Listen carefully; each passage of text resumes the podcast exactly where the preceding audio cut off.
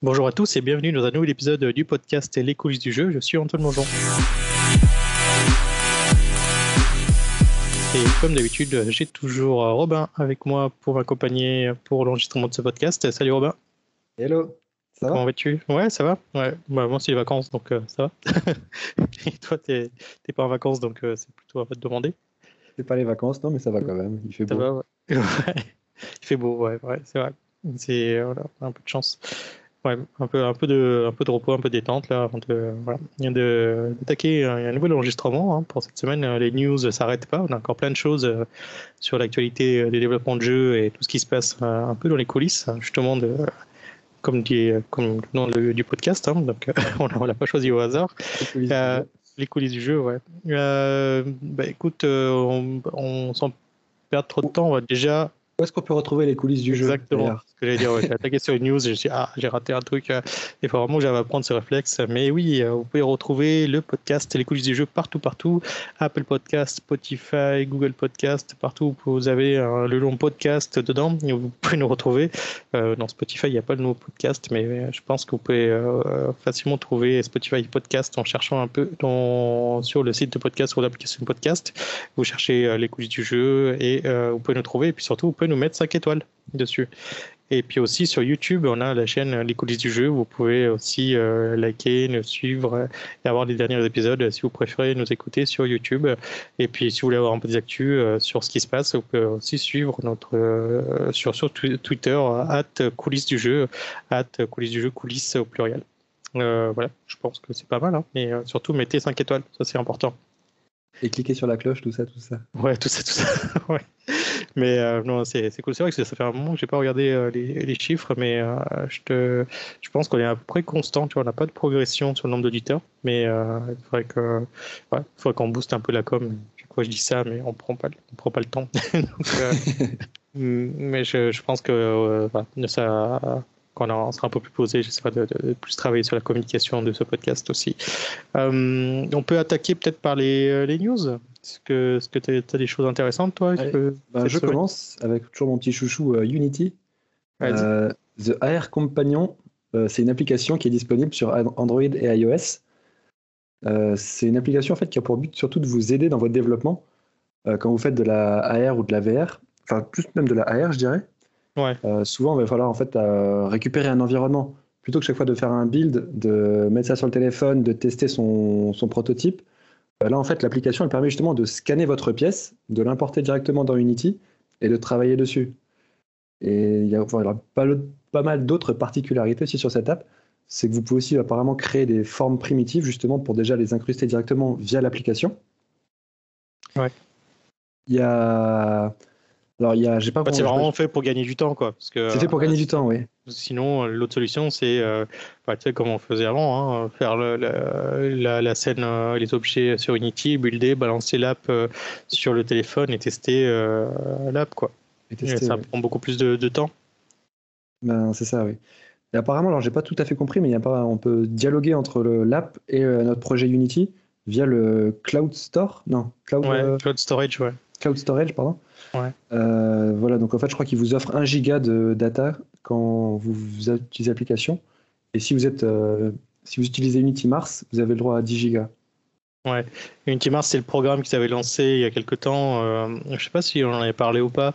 je pense peut-être que j'en ai parlé. Déjà, oui. Ouais, peut-être que j'en ai parlé en off, mais c'était le programme vraiment dédié pour la réalité augmentée. et chez Unity. Et en gros, je crois que c'est encore en bêta, hein, si je ne me trompe pas. Et euh, tu peux acheter, donc euh, il y a une licence par euh, siège.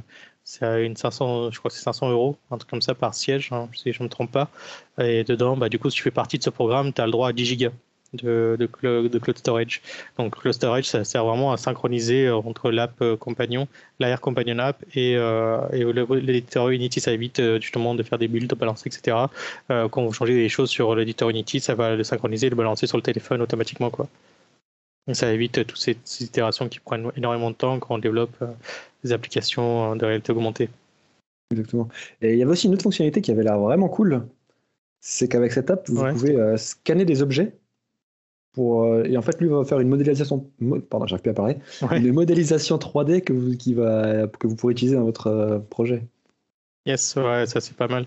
Après, je suis toujours sceptique un peu à ce genre de choses. Je me demande si c'est pas trop gadget, quoi. Il faudrait le tester. euh, Je pense Ah, que Peut-être que tu dois le retravailler, mais moi, tu as déjà la forme de base ou tu as. En plus, Ouais, un peu de texture. euh, Oui, c'est sûr, ça va pas être des, des, des mèches optimisées ou quoi que ce soit, mais euh, oui, tu as peut-être déjà la, la forme de base pour prototyper, peut-être que ça fait l'affaire, quoi, je pense. Mais euh, tu vois, il y avait déjà des, des, des trucs comme ça où, tu sais, euh, tu pouvais mettre ton téléphone, et je me rappelle plus le nom de l'application, mais j'avais testé ça il y a quelques années, euh, ouais, 5-6 ans déjà, ça existait, où en fait, tu mettais ton téléphone, tu as même un truc, tu vois, c'était une imprimante 3D euh, sur. euh, c'est sur le euh, comment s'appelle le site euh, où tu peux trouver les, euh, les modèles 3D en open source. Euh, ah mince. Non. Non, les, pas, non, Mixamo c'est pour les animations, mais euh, tu sais pour euh, trouver des, des, des templates de d'objets 3D.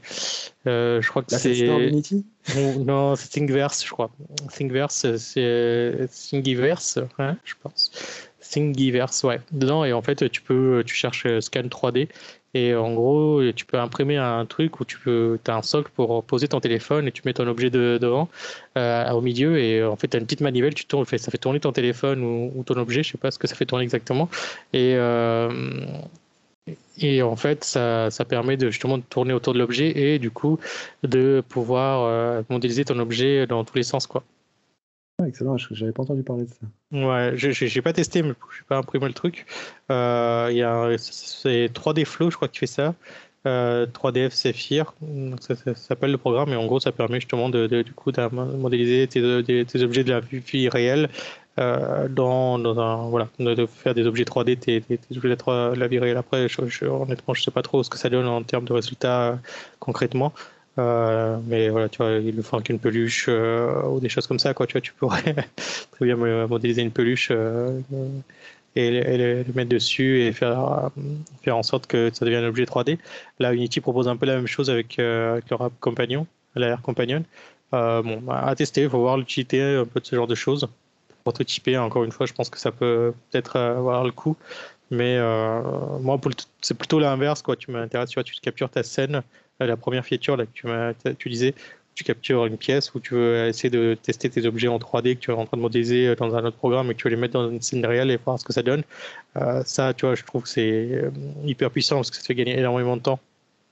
Oui, quand tu, vraiment- quand tu bosses vraiment sur de la AR, c'est vrai que ça, tu perds un temps fou juste à faire Mm. tes builds pour pouvoir tester des fois un truc, rebuilder. C'est ça, ouais. Donc, euh, génial. Mais je, je pense que je testerai, ouais. Tu vois, pour voir ce que ça, ce que ça donne, ce truc.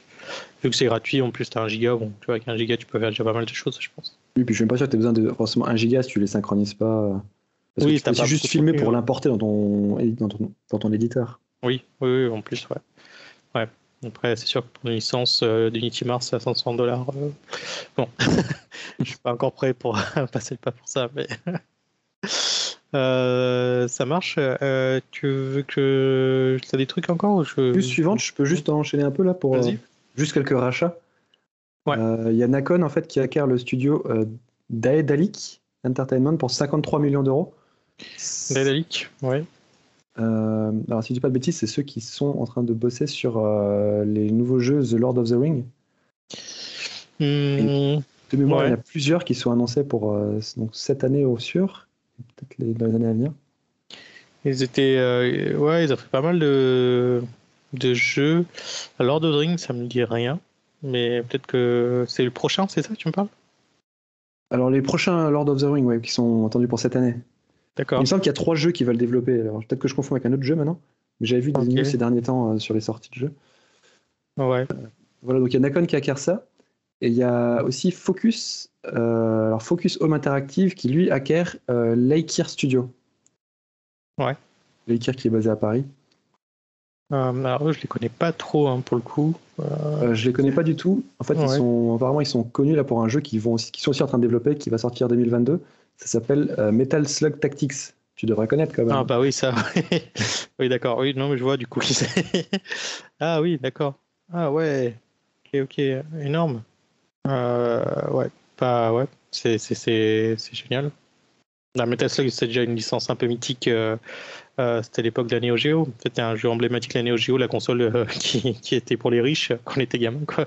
La console valait 2000, 2000 francs. Donc, euh, c'était, enfin, c'était, la folie. Quoi. Personne ne avait ça. Enfin, je connaissais. J'avais pas de copains autour de moi qui avaient une Neo Geo, mais voilà, on rêvait tous d'avoir une Neo Geo. Mais personne n'avait les moyens d'en s'offrir une. Et puis surtout, chaque jeu, c'était introuvable. Que, en fait, c'était que, des, trucs en import. Il y avait très peu de distributeurs. C'était pas, voilà, pas comme la, la, Super NES ou la Mega Drive les Geo étaient quasiment voilà, déjà introuvables et ça valait vraiment trop cher. Quoi. Et du coup, Metal Slug, ben, c'était vraiment un jeu emblématique dessus. tu pouvais jouer en arcade aussi.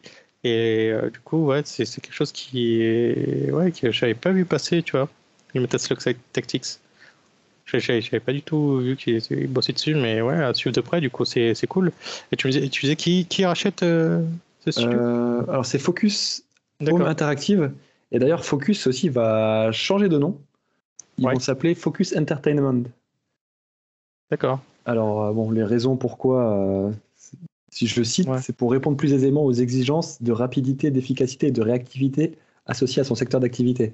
Je trouve que ça me parle pas trop. Euh, parce que Focus Home Interactif, il y avait trois mots, alors que là, Focus Entertainment. Entertainment, il y a deux mots, donc c'est plus rapide. c'est plus rapide, mais bon, dans ce cas-là, ils auraient pu faire encore plus court. Juste mettre Focus, ouais. ouais. Non, mais c'est bien. Euh, ça redonne un peu, euh, un peu de, euh, un peu de dynamisme et de nouveauté aussi, je pense. et là, tu vois, je regardais un peu les, les jeux de l'IKEA, ouais, il y a vraiment des trucs. il y a vraiment d'avoir des trucs cool, quoi. Wandershot, Rogue Lords. ouais. Après, je suis pas forcément client de tous leurs jeux, mais le, le Metaslug Tactics, ça a l'air vraiment cool. tu vois. Bah, ça a l'air mignon déjà sur les images, effectivement. Ah, ils ont bossé aussi sur Solasta.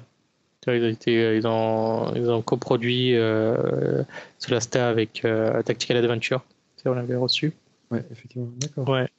Et euh, écoute, euh, c'est super intéressant. Euh, puis je regardais aussi Dedalic, euh, Dedalic là, ce que tu disais, c'est Dedalic Entertainment, là, qui, qui eux se font racheter par Nikon. Nikon, ouais. Du coup, waouh, ils ont vraiment beaucoup, beaucoup de licences. Hein.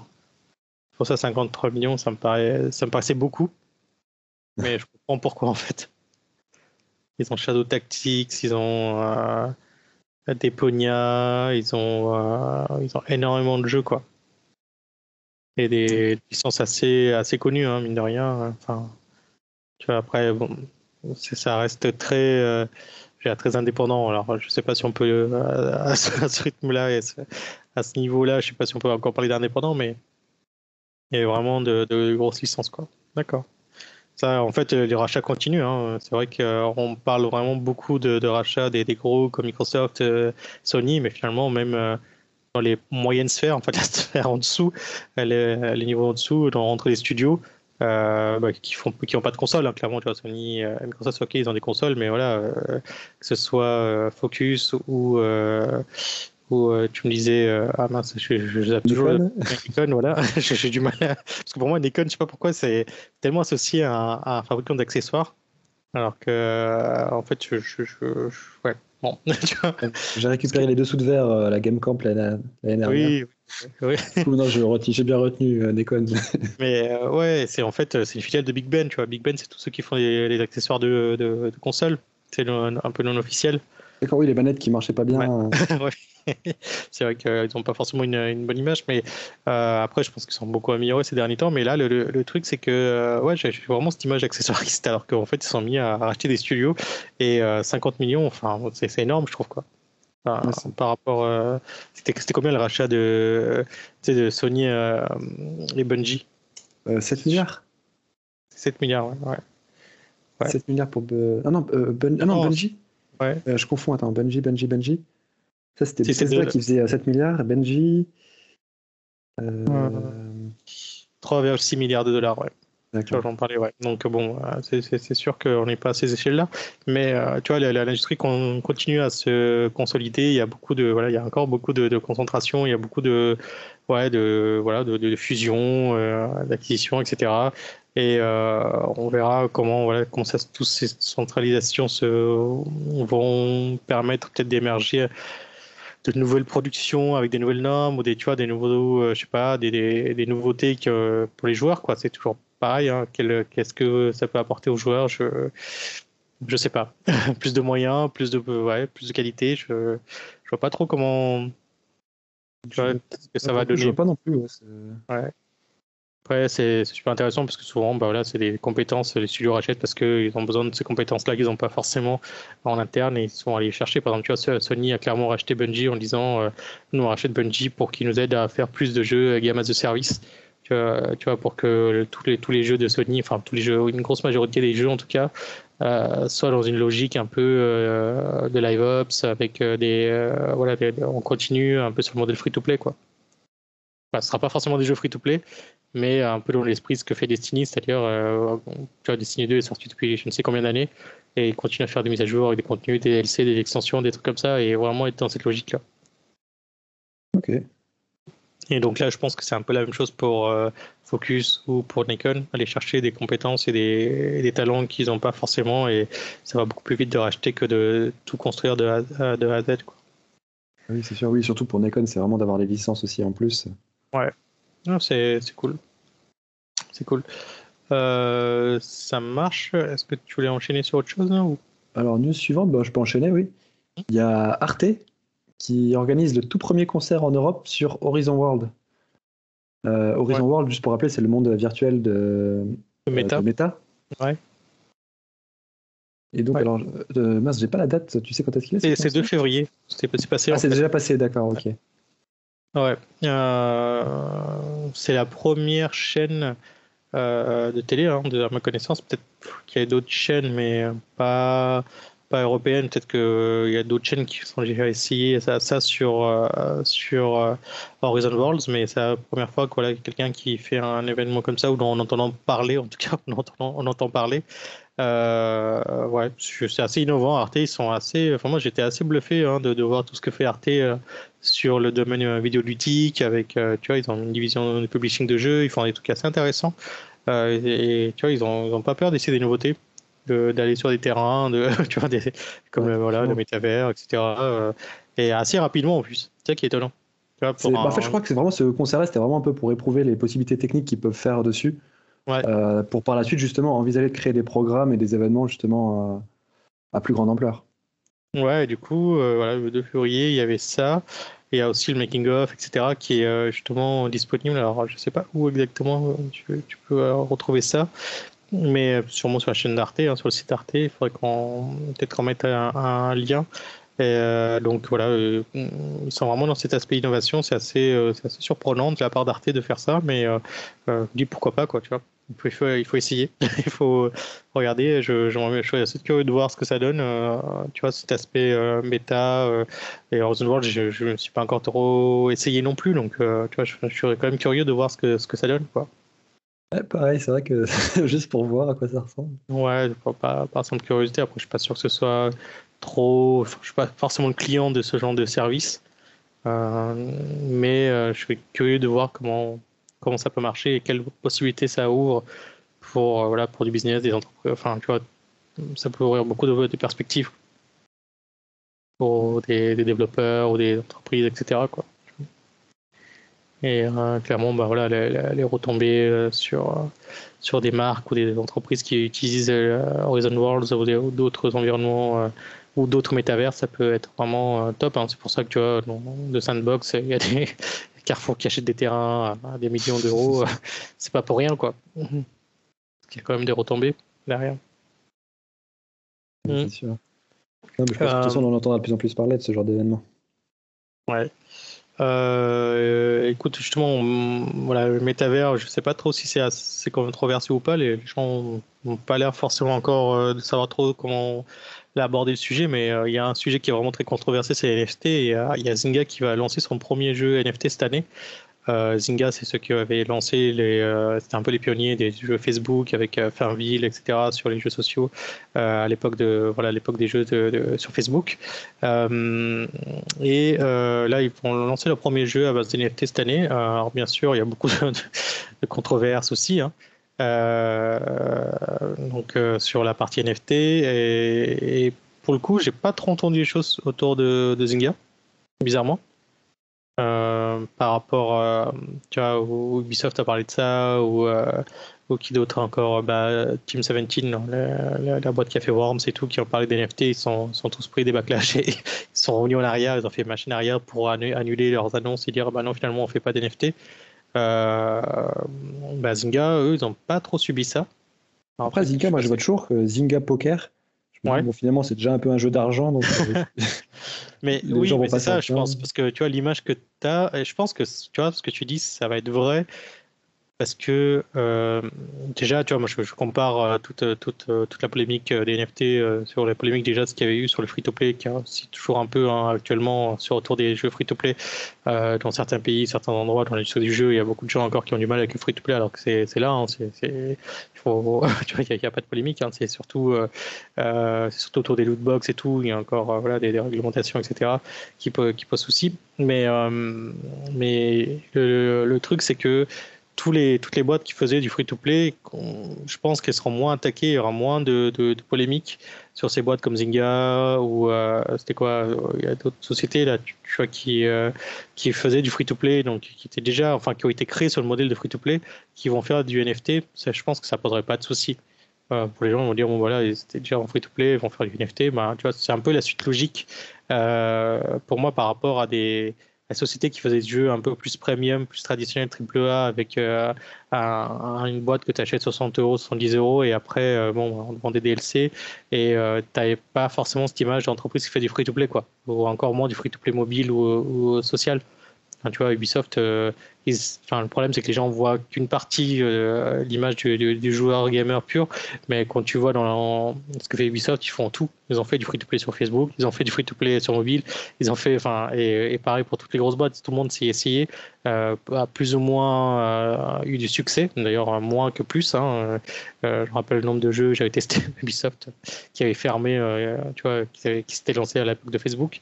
ils ont fermé ça parce qu'ils n'ont pas rencontré de succès, quoi mais euh, c'est vrai pour d'autres boîtes aussi. Et, euh, et du coup, les gens n'ont pas cette image que c'est des entreprises à la base euh, qui construisent autour du free-to-play. Et donc, pour eux, il, y a ce rejet de dire bah non, on ne peut pas faire du NFT. Alors qu'une boîte comme Zynga bah, fait du NFT, ça choque personne. Quoi. Après, j'imagine aussi, tu as ton jeu préféré ou je sais pas, tu n'as pas envie que finalement bah, ceux qui font ton jeu se disent tiens, on va faire vraiment du NFT. Oui, ouais, c'est vraiment pour cette image que, euh, qui, c'est un peu bête, mais oui, c'est l'image de marque euh, peut-être qui, qui, prend un coup. Et, euh, en fait, l'astuce, ce serait vraiment pour tous ces gros studios de lancer une division NFT et de, en, en secret ou pas secret, mais pas d'avoir des divisions à côté qui font du NFT et que tu vois, tout le monde les laisse tranquilles, ils font du NFT et personne ne sait. Et finalement, ils sont toujours, voilà, ils, sont, ils ont toujours un, coup d'avance et sans que euh, ça abîme l'image de marque. En fait, peut-être l'erreur, c'était de dire, bah, voilà, euh, euh, nous, on va faire du NFT en, utilisant la marque Ubisoft ou des licences Ubisoft. là, pour le coup, Zynga, ils, créent, ils, vont créer leur propre jeu, ils vont créer leur propre truc et vont, vont se lancer dessus et ça n'aura pas d'influence. ah, je sais pas, ça a été racheté par Take-Two il y, a pas, il y a peu. Hmm. Peut-être que le prochain GTA, il y aura du NFT dedans. Hmm. Si j'extrapole un peu. ouais, mais je, je, pense pas, tu vois, ils ont, ils ont appris, des, ils ont appris leur leçon. Je pense qu'ils vont laisser les studios, justement, free-to-play, bouger là-dessus. Et leur studio mère, euh, en fait, euh, GTA 5, c'est du free-to-play. C'est vrai. Sauf que tu payes à l'entrée, parce que tu as pour avoir accès à GTA Online, mais euh, c'est déjà sur ce modèle-là. Le GTA Online est déjà sur, ouais, c'est ça. ouais, et sauf que les gens euh, sont habitués à ce modèle-là. Enfin, tu vois, c'est la technique de la, porte, euh, enfin, le pied, entre les, la porte et les. tu vois, euh, tu, tu, entrouvert, tu, quand tu mets le pied, tu as déjà, mis, tu vois, as déjà un pied chez, la personne et du coup, tu peux lui vendre plus facilement le reste. C'est technique de, de tu commerciale où tu as déjà tous les autres acteurs qui sont passés devant pour, pour se prendre tous les backlash les, les Zynga, les, euh, je, je, tous les autres noms parce qu'il y en a plein qui vont se tester en free-to-play. Euh, et euh, du coup, maintenant, c'est devenu, enfin, c'est rentré dans, l'humeur, c'est plus personne n'est choqué par le free-to-play, donc maintenant on peut faire du NFT sans souci, euh, et ça sera le cas pour la partie euh, NFT dans quelques années où bah, on s'en trouvera partout dans les jeux et ça choquera plus personne. Quoi. Il y aura toujours des, des récalcitrants en disant ah, c'est pas bien, mais ça, ça, sera, ça sera forcément ça. Je, je, vois pas comment ça peut tomber, c'est juste un autre modèle économique faut pas avoir que ça sera le remplacement parce que c'est pareil, tu vois, quand il y a les jeux mobiles, il y a des gens qui commencent à dire que personne va jouer sur PC, mais non, c'est faux. Les gens vont continuer à jouer sur PC. c'est juste un ouais, c'est un autre marché, c'est un autre, ça répond à un autre besoin, mais c'est pas forcément, euh, ça va pas faire remplacer les joueurs qui jouent sur PC. Enfin moi, tu vois, je, joue sur PC, je joue sur mobile, je continue à jouer sur PC, euh, mais je joue pas les mêmes jeux et je joue pas au même rythme, quoi.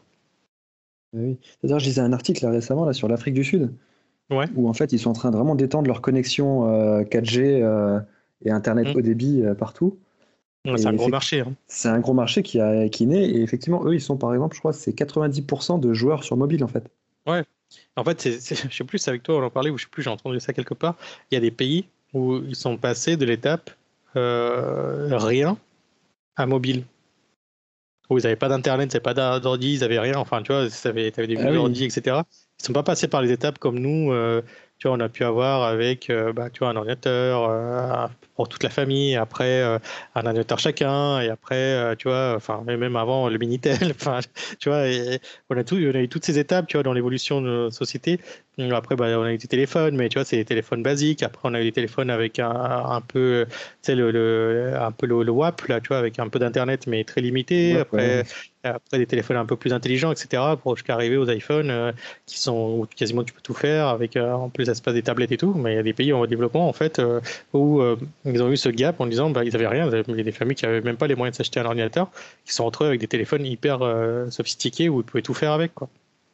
Et du coup, ils passent totalement l'ordinateur. C'est ça, il n'y a pas de, de, marché quasiment de, de jeux pour, pour, les développeurs de jeux. Tu ne peux pas toucher ce genre de marché sans passer par le mobile, par exemple. Parce qu'ils n'ont tellement pas les moyens d'avoir un ordi fixe et puis ils voient même plus l'intérêt parce qu'ils savent pas à quoi ça sert. Enfin, vu que tu n'as jamais été habitué à ça, pourquoi tu vas t'acheter un ordinateur bah, Après, je sais pas, les jeux sur mobile, j'ai quand même toujours du mal. C'est vrai que je suis pas un grand fan mmh. et je trouve que ça vaut jamais un jeu PC par exemple. Bah non, mais c'est pas. Même profondeur, c'est pas le même modèle, oui.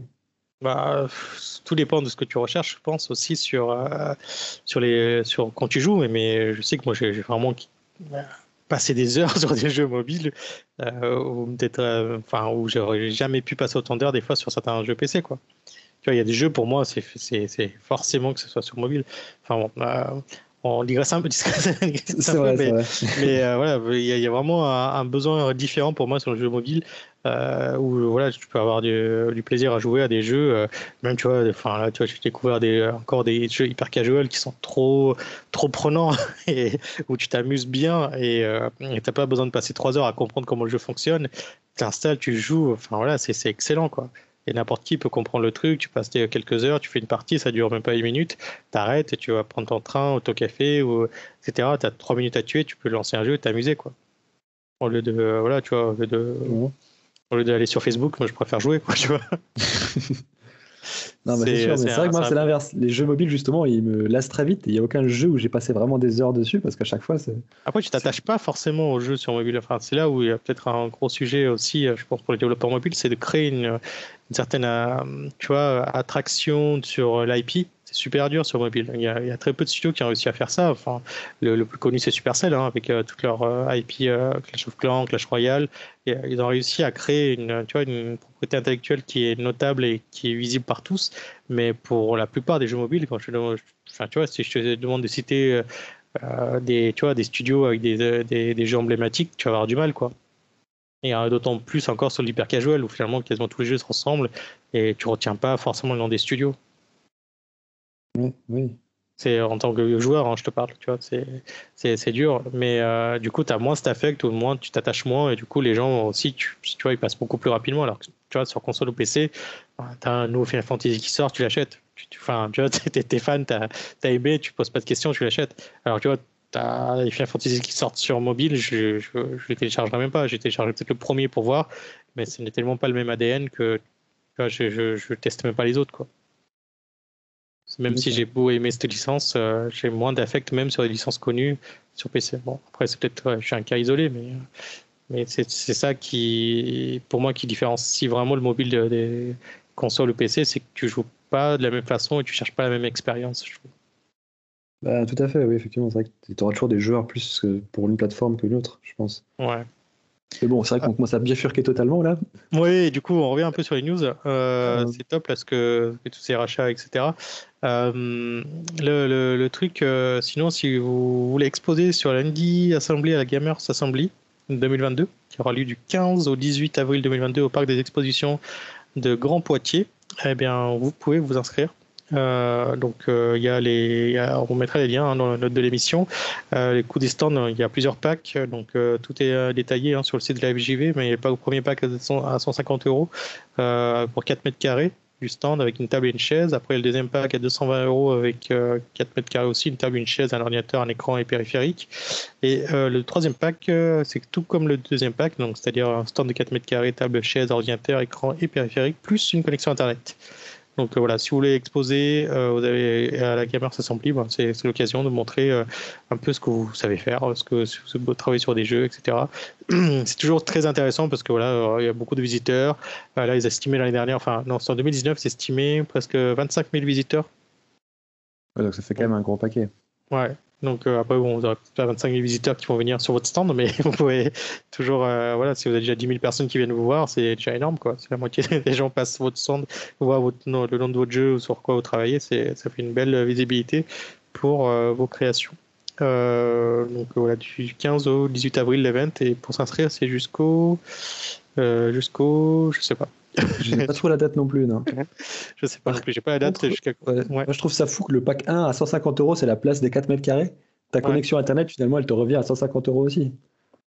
Euh, oui, mais après, bon, tu vois, quand t'es indé, que tu, joues sur, tu, travailles sur un, jeu, internet, ouais, t'as pas vraiment le choix. Ouais, t'as pas vraiment le choix, mais bon, après, c'était un jeu indé, tu vois, qui, qui sur un jeu complètement déconnecté. Euh, tu prends le premier pack, ça te va très bien, quoi.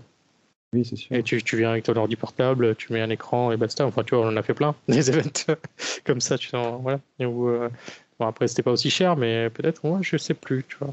Avec Geek Touch, je ne me plus trop des tarifs, non. Et il me semble que l'Internet, c'était cher aussi, par contre. Ouais, surtout, surtout tous les salons comme ça, c'est toujours très cher. Hein. Et euh, j'ai trouvé une astuce, euh, quelqu'un m'avait donné ça à la Gamescom, où t'achetais un truc qui s'appelle Skyrim, je crois. Ça te permet de, justement, quand tu fais des, euh, des, events euh, un peu partout. Euh, tu payes ça une fois, c'est un investissement un peu cher, mais par contre, tu as, de la 4G partout en Europe ou dans le monde même, pour quasiment pas cher. En gros, Skyrim, ça coûte, je sais plus exactement, je crois que c'est du style, pop, pop, pop, je dis pas de bêtises, c'est quelques euros. tu as du pay as you go, donc c'est en gros, tu, tu, par rapport au nombre de gigas que tu dépenses, euh, tu peux payer ou euh, tu as, un truc par, euh, pour, voilà, pour 24 heures, par exemple, c'est moins de 10 euros. D'accord. Tu vois, as du, du coup, tu as du Wi-Fi pour, moins de 10 euros par jour. Quoi. Donc, c'était un salon de 3 jours. Bon, pour 30 euros, voilà, c'est, un meilleur deal que de payer 150 euros les, les, les 3 jours. C'est, ça marche plutôt bien. Hein. Euh, voilà, mais euh, vous pouvez vous inscrire sur le site. Ah, bien sûr, pour ça, il faut que tu aies la couverture réseau hein, qui, marche aussi. Hein. Il faut que tu aies la 4G. Évidemment. Si tu n'as pas de 4G, euh, as pas si, vous êtes en France, vous pouvez très bien le faire avec votre téléphone portable, partage de connexion. Vous n'avez pas besoin de Skyrim ou prendre un abonnement Internet. Hein. le faire il me semble justement, quand tu as ce genre d'événement, je ne sais pas si c'est le fait qu'il y ait trop de monde au même endroit et que tu n'arrives jamais à avoir d'Internet ou s'il y a des hmm. brouilleurs qui te coupent la connexion. je sais pas, après, c'est vu que vu que c'est des fois un peu altéré, euh, tu vois, c'est normal que ça capte moins bien, quoi. Ouais. Euh, ouais. Euh, est-ce que tu avais d'autres trucs, toi ou... Autre news? Ouais. bah, toujours rappel pour samedi 19 février, la Indie Game Lyon à Lyon. Oui, c'est vrai. Toi, tu vas passer toujours? Ouais, je, je, vais faire un tour, oui. L'après-midi, je pense. Ouais, moi, je pense pas que j'y aille. Je, je pense pas y aller. Hein ça va être un peu short au niveau euh, timing, ça va être compliqué. Mais ouais, tu, tu me raconteras. Ok, bah ouais, pas de souci. Ouais. Euh, ok, qu'est-ce qu'on peut dire d'autre? Il y a Joystick Ventures. qui, qui, a été lancé. c'est un, un fonds d'aide aux développeurs indépendants juste en revenir sur ça, peut-être c'est euh, un partenariat, enfin c'est quelque chose, Joystick Venture, ça a été créé euh, euh, en, en, partenariat avec Xola et la, venture capital qui s'appelle euh, Nasca. c'est une VC, hein, une Nasca qui, qui, ont créé tous les deux Xola et, et Nasca. ce, ce, programme c'est Joystick Ventures qui permet d'aider les indépendants. Ils cherchent vraiment à aider les petits studios, pas des grosses boîtes pour euh, développer leur jeu. Il y a un support financier, un support de, voilà, de marketing, de publishing, euh, vraiment euh, sur plein d'aspects. Et puis trouver voilà, des éditeurs aussi, hein, ils les accompagnent. Et ils cherchent vraiment des IP qui peuvent être marquants. Donc voilà, c'est tout nouveau. Si vous, avez des, si vous développez un jeu, vous êtes indépendant, vous avez besoin de, chercher un peu de, financement, ça peut être une piste à explorer. Ils travaillent déjà, ils travaillent déjà avec un studio tchèque qui s'appelle Randlike je vais sortir un jeu en mars, euh, euh, ce en mois de mars là, 2022 qui s'appelle Fix Fox. Et ils ont aussi d'autres studios, euh, Primal Game Studio, euh, Victorama Studios et Happy Juice Games. Ils, travaillent déjà avec pas mal de, studios, donc voilà, ils ont l'air d'être vraiment d'être en amont pour aider les, les, développeurs indépendants qui ont voilà, des, des, des projets euh, assez, assez sympas en termes d'IP et des choses assez marquantes pour la création d'IP, quoi, de, de, de, propriété intellectuelle, et c'est ce qu'ils cherchent pour, euh, pour comme projet, comme studio. On mettra les détails dans les notes de l'émission. Tu as les infos, comment participer ou postuler? Euh, Alors, je n'ai pas forcément les, les, infos là sous la main, mais on mettra les liens pour que les gens puissent. Euh, ouais. Mais je pense qu'ils ont. Voilà, si on cherche Joystick Ventures, euh, je pense qu'on trouvera facilement des choses sur eux. Euh, bien sûr, ce n'est pas Joystick le magazine. Il n'existe plus, je crois. Donc, ouais, qui était un bon magazine à l'époque, je lisais beaucoup. ouais, il y a un site et voilà, vous pouvez contacter. Il y a un petit peu de contact us. Ok. Du coup, on a fait le tour des news? Ouais, je pense, ouais. On a, pas mal de, on a eu pas mal de news un peu différentes. Et euh, donc, euh, euh, voilà, bah, écoutez, c'était super. Et ben, on, on va passer à la, section scope. Ouais, je te laisse commencer ou? Ok. de mon côté, ouais, j'ai. J'ai coupé mes framboisiers, je les ai taillés, enfin bref, j'ai un peu lavé la terrasse, enlevé les hmm. feuilles mortes, tout ça, tout ça. Mais sinon, j'ai vu une série, alors j'ai trouvé ça génial c'est même pas que je trouve ça génial, c'est que je, vraiment, je suis tellement admiratif, je trouve ça fou, quoi. Hmm. C'est euh, sur Prime Video, c'est. Euh, comment ça s'appelle? Ne montre jamais ça à personne. Hmm, je vois pas ce que c'est. C'est en fait le frère de Orelsan qui avait commencé à ah filmer euh, Orelsan depuis ses débuts quand il faisait du rap dans sa chambre avec ses potes. Et en fait, c'est sur c'est toute une saison et c'est c'est fou. Enfin, l'histoire de comment c'est parti, comment c'est parti, et puis il y avait peu de chances que ça aboutisse, que ça fonctionne, et finalement, tu vois qu'après, il remplit un Paris-Bercy à la fin, c'est assez incroyable. Ah non, mais je. D'accord, c'est bien. Et la série, ouais, est bien montée, enfin, c'est vraiment agréable à regarder. Et encore le lendemain, j'arrive tout regarder, je crois, en une soirée, le lendemain encore, j'y ai repensé, je me dis, non, mais c'est dingue, enfin. Et surtout que voilà, je, suis quand même un peu. Euh, j'aime bien ce qu'il fait comme, euh, comme musique aussi. Plus, on va dire, dans les derniers temps. Ouais. Mais ouais, l'histoire, je connaissais pas forcément, et c'est vraiment, vraiment intéressant. D'accord. Bah, ok, top. Bah, écoute, je vais essayer de regarder, mais c'est vrai que là, sûrement, moi, je suis dans les travaux, donc euh, je ouais, pas trop le temps de regarder les séries. Euh, moi, je, je, je, fais un peu de peinture, donc c'est toujours sympa de. il y a toujours des, trucs à faire, donc je me suis bon, un petit peu de congé, un peu de, un peu de travaux manuels. Ça fait, ça fait pas de mal de rafraîchir quelques pièces. Euh, j'ai découvert, je vais peut-être parler euh, il y a quelques temps, hein, Docteur Peinture, l'excellente chaîne euh, sur YouTube, Docteur Peinture, si vous voulez repeindre si vous voulez vous mettre à la peinture, peindre des pièces et tout, allez voir cette chaîne, elle est géniale. Quoi. Il donne des conseils de fou et moi j'ai énormément appris avec sa chaîne. Euh, et du coup, euh, voilà, tout le monde dit que hein, mon plafond est super bien peint. C'est une assez grande fierté. Et donc, euh, sinon, le, je, je, je, je, sais pas pourquoi, tu vois, je me suis mis à regarder des, des, des séries un peu, un peu, un peu, comment dire ça. Hmm, je, sais, je croyais que tu n'avais pas le temps avec les travaux. Oui, mais tu sais, je, je, je, mets des épisodes de temps en temps avant de me coucher, tu vois. En fait, j'ai découvert une fonction super sympa sur téléphone de Netflix, c'est euh, la vitesse euh, à, augmenter des séries. Ah ouais. En fait, sur Netflix, tu peux pas le faire sur la télé, bizarrement. Enfin, tu vois, je, pense qu'ils n'ont pas le droit, je, je sais pas pourquoi ils n'ont pas osé mettre cette feature sur l'appli télé, mais sur ton, sur ton téléphone ou sur ton sur PC, je pense que oui aussi, mais je n'ai pas testé. Mais euh, tu vois, sur ton téléphone ou ta tablette, tu peux euh, accélérer les séries, enfin les vidéos quoi, sur Netflix en, en vitesse 1.25 et 1.5, je crois. Je sais pas si tu peux aller jusqu'à 2, mais euh, non, je crois que c'est 1.25. Et du coup, tu vois, je, je, regarde en accéléré les Arrow, tu sais, la série Arrow de, de DC. Ah, et voilà, je, et, au début, je voulais regarder Flash, et en fait, j'ai vu que euh, pour regarder Flash, il y avait un lien avec Arrow. Donc il fallait commencer par Arrow pour après enchaîner sur Flash. Moi, je me dis, bon, je vais commencer par Arrow et puis après, je regarderai euh, s'il y a Flash. Clairement, pour moi, c'est des séries euh, qui se rapprochent beaucoup de ce qu'il peut y avoir tu sais, quand on était gamin, comme Lois et Clark, c'est les nouvelles aventures Superman, ou ah des, bah, des, séries où tu n'as pas, pas vraiment de fil conducteur. Enfin, tu en as un, mais tu, tu peux regarder n'importe quel épisode, il n'y a pas forcément de sens. Et ouais, tu pourrais faire d'autres choses à côté t'as pas beaucoup d'intérêt. c'est ça peut, c'est des séries, euh, c'est ça fait un peu, c'est des séries de fond, de fond que tu peux mettre en, tout en faisant autre chose, quoi. Donc, euh, tu regardes l'image ou pas, bon, tu, tu, rates pas grand chose, on va dire. c'est pas non plus, c'est pas non plus la grande série. C'est, enfin, on est loin d'un, euh, enfin, voilà, c'est ça. Enfin, je sais pas, je, je veux pas comparer avec d'autres séries parce que c'est pas la même génération, je pense. Tu vois, c'est des vieilles séries quand même. Je ne sais pas de quand on date, un hein, mais je pense que c'est assez vieux quand même. C'est une des premières séries Netflix. Enfin, je pense qu'il date. Euh, je sais même pas s'il a été commencé sur Netflix ce truc. Euh, une dizaine d'années, mais. Je dirais 2012, non? Comme ça, oui. Ouais. Tu vois, ça a commencé à dater. Donc, euh, la première saison, ouais, c'est au Québec, la série est diffusée depuis le 19 août 2013 et 2012, ouais. Tu vois.